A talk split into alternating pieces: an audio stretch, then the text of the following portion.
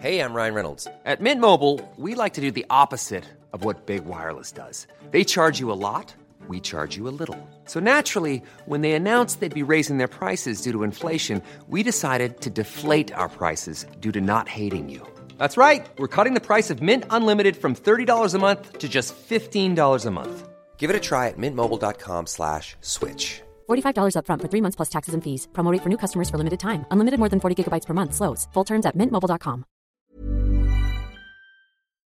Dixo Exile. Network.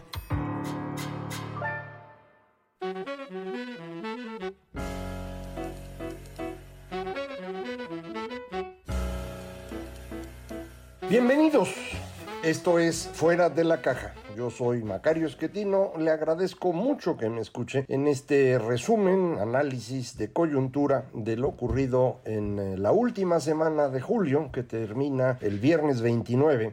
Lo ocurrido en esta semana es continuación realmente de lo que vimos eh, la semana anterior. El conflicto con Estados Unidos me parece que es lo más relevante. El presidente, como ya sabe usted, anunció que pues él va a responder el 16 de septiembre en el marco del informe, perdón, del desfile militar. Eh, ahí es donde él va a dar su respuesta y esto ha llevado a muchos a preocuparse eh, de que pues el presidente que seguramente se va a amarrar en la bandera nacional y va a hacer todo un eh, discurso acerca de soberanía, pudiera llegar al extremo de sacar a México del Temeca. Eh, creo que esto no, no va a pasar. Eh, creo que sí va a haber un discurso eh, de soflamas eh, soberanistas, de nacionalismo revolucionario, de los traidores a la patria, que son los conservadores, lo que usted ya conoce, pero no creo que llegue al extremo de anunciar eh, que México denuncia el TEMEC.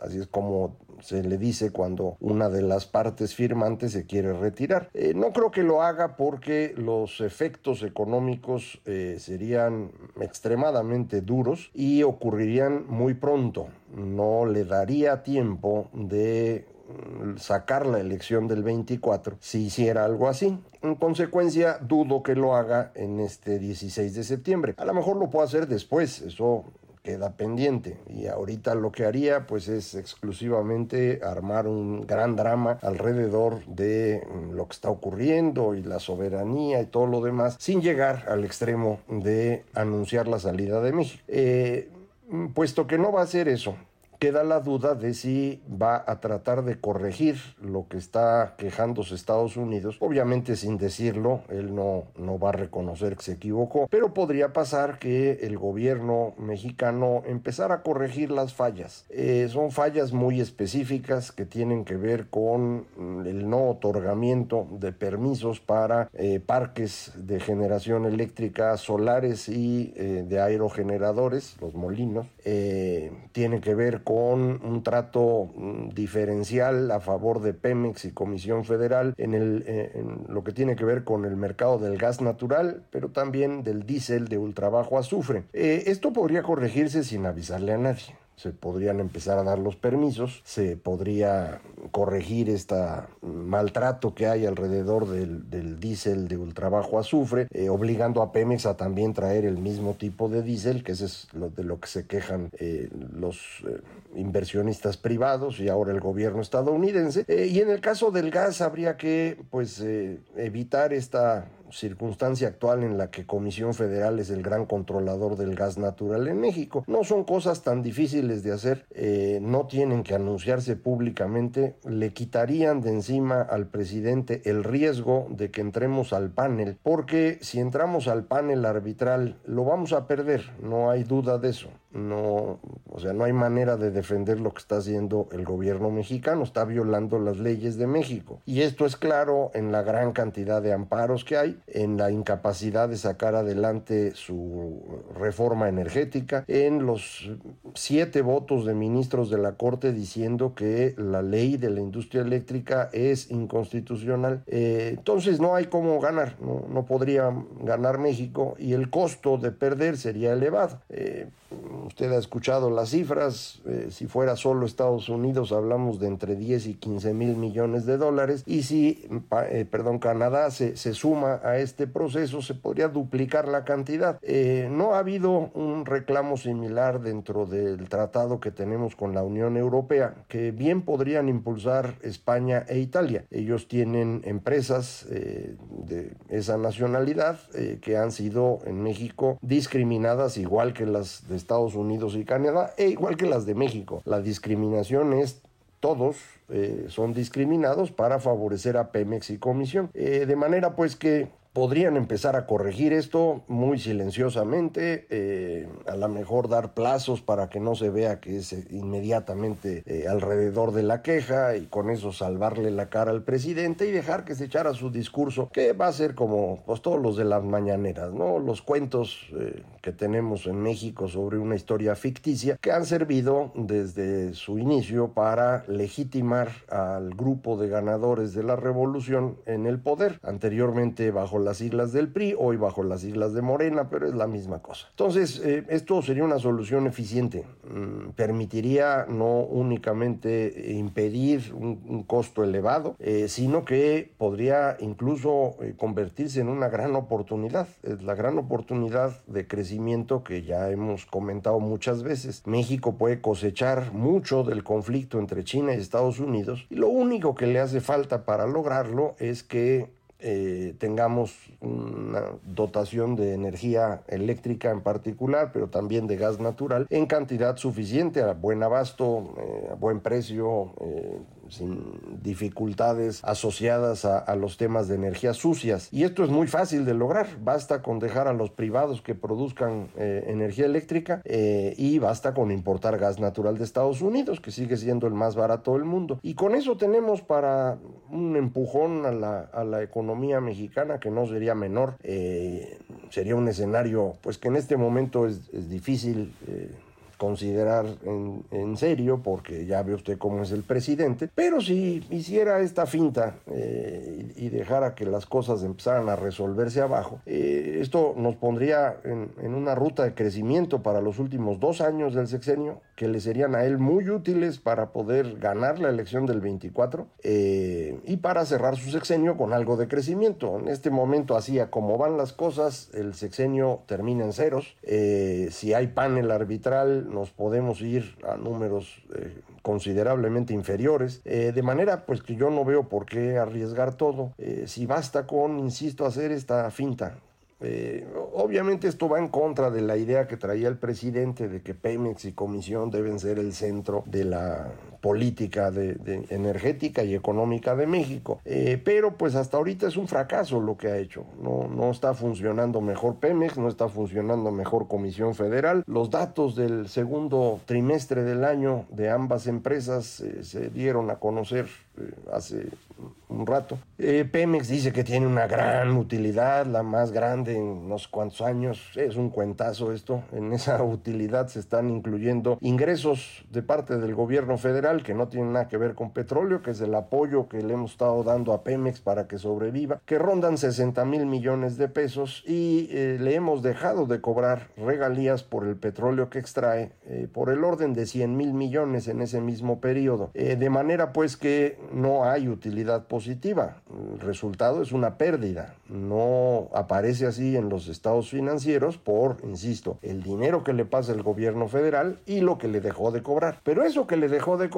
es un robo a usted y a mí. El petróleo es nuestro, ¿no? Eso es lo que dice la Constitución y eso es lo que el presidente dice que está defendiendo. Pero si el petróleo es nuestro, cuando Pemex lo saca nos tiene que pagar y nos debería pagar lo mismo que pagan las empresas privadas, yo digo. No veo por qué no. Eh, que la empresa es de los mexicanos, pues eso es un cuento, mano. Yo no tengo ninguna acción, no me pasan rendimientos o, beneficios. Entonces, eh, debería pagar lo mismo. No está pagando lo mismo. Se le ha ido bajando la cantidad que paga para que pues la empresa no esté quebrada. Pero es un absurdo porque le estamos regalando dinero a la empresa dinero que la empresa no tiene. Eh, Pemex tiene un valor negativo. Si hoy se vendiera, al que la compre le tenemos que dar 2 billones de pesos. En el último trimestre dicen que no, que no son 2 billones, es 1.7. Pero eso es debido a que en este momento, con el precio del petróleo elevado, las reservas que tiene Pemex a su nombre, reservas de petróleo que son de usted y mías, esas reservas se pueden valuar en el precio actual más elevadas. Si vamos al precio que teníamos antes de la invasión de Rusia a Ucrania, pues entonces ya no da 1.7 billones el valor negativo de Pemex, sino 2, 2 billones. Esos 2 billones eh, son además de el billón de pesos que le metimos a Pemex en los primeros tres años. Este año se le ha metido menos, porque le digo, en vez de meterle le dejamos de cobrar, pero si suma uno eso, pues estamos hablando más o menos del mismo ritmo, más o menos ahorita llevaremos 400 mil millones de pesos que hemos perdido en Pemex, sea porque se los damos o porque se los dejamos de cobrar. Eh, mm, Comisión Federal tuvo pérdidas otra vez, habíamos tenido ganancias en Comisión Federal desde que se hizo la, reforma eh, energética de 2013, se aplica esta reforma en 2016 y de ahí tuvimos dos años de ganancias bastante razonables. Todavía 2019 alcanzamos a ganar un poquito, eh, pero de ahí todo han sido pérdidas. Esto se debe a que el señor Bartlett no tiene la más remota idea de cómo se administra la empresa y trae pues sus... Eh, ¿qué le puedo decir? Sus lastres ideológicos. Eh, le devolvió pensiones a los eh, trabajadores, pensiones que son muy superiores a las que recibimos quienes trabajamos en México en el sector privado, es decir, las que nos puede dar el, Instituto Mexicano del Seguro Social. Son mayores también que las que reciben los trabajadores normales del seguro que eh, reciben su pensión del ISTE, porque Comisión Federal y Pemex tienen unas pensiones increíbles. Mucha gente dice, sí, así deberían ser todas. Pues sí, pero eso no se puede. La única forma de tener pensiones de ese tamaño es usando el dinero de los demás mexicanos. Es extraer rentas a los demás para dárselas al jubilado de Pemex o al jubilado de comisión. Y yo no veo ninguna razón por la que esto sea justo. Eh, a mí me gustaría que me dieran una pensión similar, pero eso no es posible. La única forma sería que le quitaran dinero a usted para dármelo a mí. Eso no, no se vale. Eh, bueno, pues eso hacemos con Comisión y con Pemex. Pemex tiene hoy ya más jubilados que personal activo de manera que pues es imposible mantener esa empresa y esto no, no se va a corregir y lo mismo con comisión. De manera que esas dos empresas nos están costando muchísimo dinero a los mexicanos eh, no nos dan nada a cambio no producen mejor no son más eficientes no es más barato eh, no hay ni siquiera digamos utilidades para repartir a los mexicanos a través de algún programa social. No todos son pérdidas. Entonces no tiene sentido y esto ya lo sabíamos desde hace mucho tiempo no es una cosa nueva. Por eso se hizo la reforma. La reforma energética tenía como objetivo rescatar lo posible de las dos empresas. Para Pemex dejarle la parte de extracción de crudo, que es en donde puede ser negocio, empezar a quitarle lo demás poco a poco, por eso se dejó de refinar porque es una pérdida brutal de dinero refinar en México y pues eh, ver si se compraba en otra parte o pues simplemente exportar el crudo y comprar la gasolina que tampoco tiene mucha importancia. Pero esto es lo que quiso el presidente eh, revertir porque según él el petróleo va a ser la fuente del desarrollo. Esto pues debe ser porque en los años 70 cuando él era jovencito en eh, Tabasco así ocurrió. Tabasco pasó de producir cualquier cosa a producir 800 mil barriles diarios en territorio y si le suma a usted casi un millón de barriles que se llegaron a producir en la sonda de Campeche, pero que eh, en buena medida estaban coordinados desde Tabasco, pues sí parecía que esto iba a ser una maravilla. duró un rato y se acabó, eh, pero no se puede para todo el país, eso no da. Y menos ahora que ya no tenemos los grandes mantos petroleros, ya nos los acabamos, eh, tenemos fierros muy viejos, tenemos insisto, una cantidad de jubilados mayor que quienes están trabajando, pues es imposible que esto funcione. Dado que él creía eso, se hizo rodear de personas que creen lo mismo. Es el caso del señor Bartlett, que mm, desde que fue a estudiar a Francia se quedó con la idea de que el Estado debe controlar la industria eléctrica. Eso no ocurre en Francia desde hace mucho, pero pues Bartlett también ya es una persona de edad avanzada y cuando él fue a estudiar, pues ya tiene 50 años, ¿no? Es otro mundo. Eh, también se trajo a la señora Rocío Nale, que según ella pues sabe de petróleo y demás. Creo que un tiempo trabajó en Pemex, su marido también. Eh, ella realmente se ha dedicado a la grilla desde, desde la carrera, por eso la terminó. Eh, y ahí anda en eso, ¿no? En la grilla, pero pues lo que hemos visto en Dos Bocas es una evidencia clara de que no tiene la más remota idea de lo que está haciendo. El caso del señor eh, Octavio Romero es distinto. Octavio Romero no es que él quisiera estar en Pemex, ahí lo puso López porque confía mucho en él. Eh, fue su administrador cuando López Obrador fue presidente del PRD, eh, fue su oficial mayor en el gobierno de la ciudad, es alguien a quien le tiene fe, confianza en materia de administrar el dinero y por eso lo puso en Pemex porque López traía la idea de que ahí en Pemex había así un, arca llena de monedas de oro como la de Rico Macpato, y entonces iba a ir a nadar ahí, eh, como todo mundo que medio conoce sabe, pues eso no es así. El petróleo, pues hay que venderlo y se obtienen ingresos y, y, ese dinero no está ahí guardado en Pemex. Entonces ya después se dieron cuenta que no había lana y están tratando de sacar lo que pueden. Eh, no lo están haciendo bien y los campos se van agotando. Algunos de los campos nuevos han tenido algo de éxito, eh, en particular, por ejemplo, uno en el que nadie esperaba, que es Keski, eh, que está sacando una gran cantidad de condensados. No es exactamente petróleo crudo, pero se vende un poquito más barato y, es, es, una cantidad grandota. Es lo que le está permitiendo a Pemex rondar los 1.8 millones de barriles de puro petróleo está en uno y medio, poquito arriba de 1.5 millones de barriles diarios, pero traen 220 mil eh, barriles de condensado y con eso ya los anotaron para que se vea mejor. Eh, y bueno, tienen razón, en el fondo es también un energético, se puede vender y bueno, pues con esto eh, van saliendo las, las cuentas más o menos, ¿eh? no, no, no son para llenarse de felicidad, pero al menos ya no cae la producción, eh, como caía antes al, al, mismo ritmo, ya no cae y esto, es, esto al final es una buena noticia, pero con eso no, no alcanza. Entonces, pues a lo mejor sería ahorita el momento para hacer algunos ajustes, eh, sacar a la señora Nale, creo que quiere ser candidata a alguna eh, gubernatura, pues ponerla en algún puesto donde se pueda acomodar, a lo mejor en Secretaría del Bienestar para irla moviendo hacia allá, eh, poner a alguien que medio entienda de energía, no sé de dónde lo sacarían porque los que rodean a López nadie entiende de esto, eh, y hacer estos ajustes, eh, insisto, empezar a cumplir lo que debían haber cumplido desde el principio, le permitiría a López Obrador tener dos años finales con un crecimiento económico no menor, con muy probablemente inversión interesante en la frontera norte, y de ahí hacia el centro del país, los estados que usted ya conoce, Querétaro, Guanajuato, Aguascalientes, tal vez San Luis Potosí, eh, y, esto ya cambiaría mucho el panorama. Si no hace eso, insisto, el camino por el que vamos eh, no tiene un buen puerto. Vamos a llegar a una situación crítica económicamente eh, porque no les va a alcanzar el dinero. Hoy no le puedo hablar todavía de finanzas públicas porque en el momento que estoy grabando no, no se han publicado los datos de, de Hacienda. Eh, a ver si lo puedo hacer eh, la próxima semana porque quiero revisar bien de qué tamaño es el riesgo de la crisis fiscal.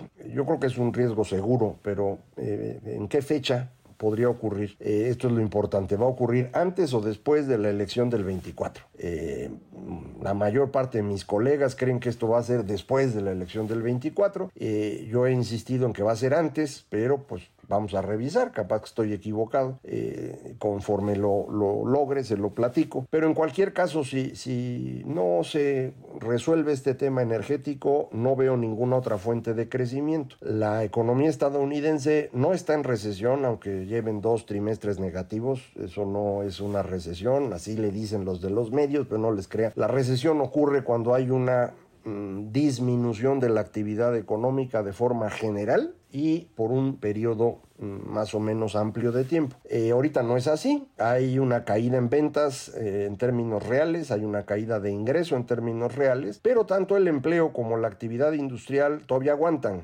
el último dato de actividad industrial de los Estados Unidos empezó a ser un poco negativo eh, comparado mes a mes, porque habían llegado al máximo histórico en producción manufacturera en mayo. Entonces, pues la caída de junio no es como para decir que hay recesión, pero yo esperaría que sí efectivamente vaya cayendo paulatinamente esta producción manufacturera, eh, con lo cual nuestra producción manufacturera debe moverse en la misma dirección. Y esto es importante porque el crecimiento que festejó el presidente de que México logró en el segundo trimestre crecimiento mientras Estados Unidos se contrae, nuestro crecimiento dependió esencialmente de dos cosas, la industria manufacturera y la recuperación del turismo. El turismo creo que ya llegó eh, a un muy buen nivel, prácticamente ha recuperado todo lo que perdió durante la pandemia, le falta tantito, eh, pero no espero yo grandes crecimientos en la segunda mitad del año no caídas, ¿eh? nada más se va a mantener ahí donde está, que es bastante bueno. ¿eh? Eh, va a haber crecimiento todavía, pero no espectacular como el que vimos en esta primera mitad del año en el turismo. Y en manufacturas yo sí esperaría que haya una caída, conforme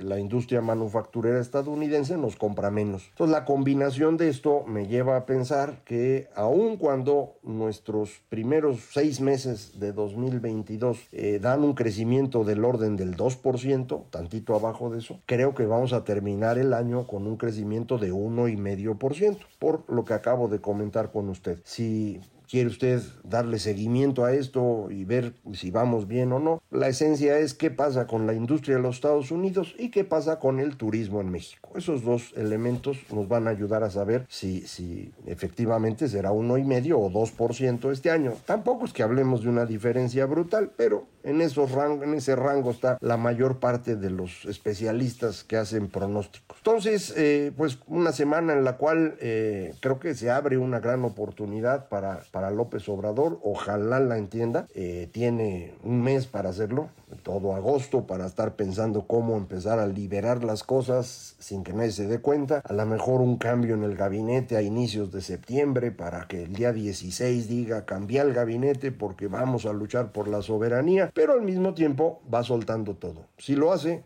insisto, podría terminar muy bien su sexenio, eh, no porque haya sido un sexenio maravilloso, sino porque lo habrá rescatado y con eso su coalición podría ganar en el 24. Si no hace eso, yo estoy convencido, la coalición del presidente pierde si tiene una coalición enfrente. ¿Cuál es esa coalición de enfrente? Pues eso lo vamos a platicar en otra ocasión. Muchísimas gracias. Esto fue Fuera de la Caja.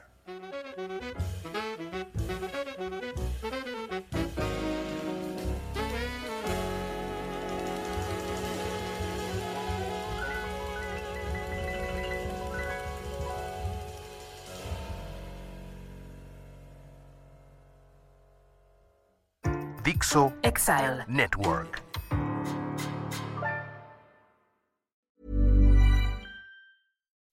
When you make decisions for your company, you look for the no brainers. If you have a lot of mailing to do, stamps.com is the ultimate no brainer. Use the stamps.com mobile app to mail everything you need to keep your business running with up to 89% off USPS and UPS. Make the same no-brainer decision as over 1 million other businesses with stamps.com. Use code program for a special offer. That's stamps.com, code program.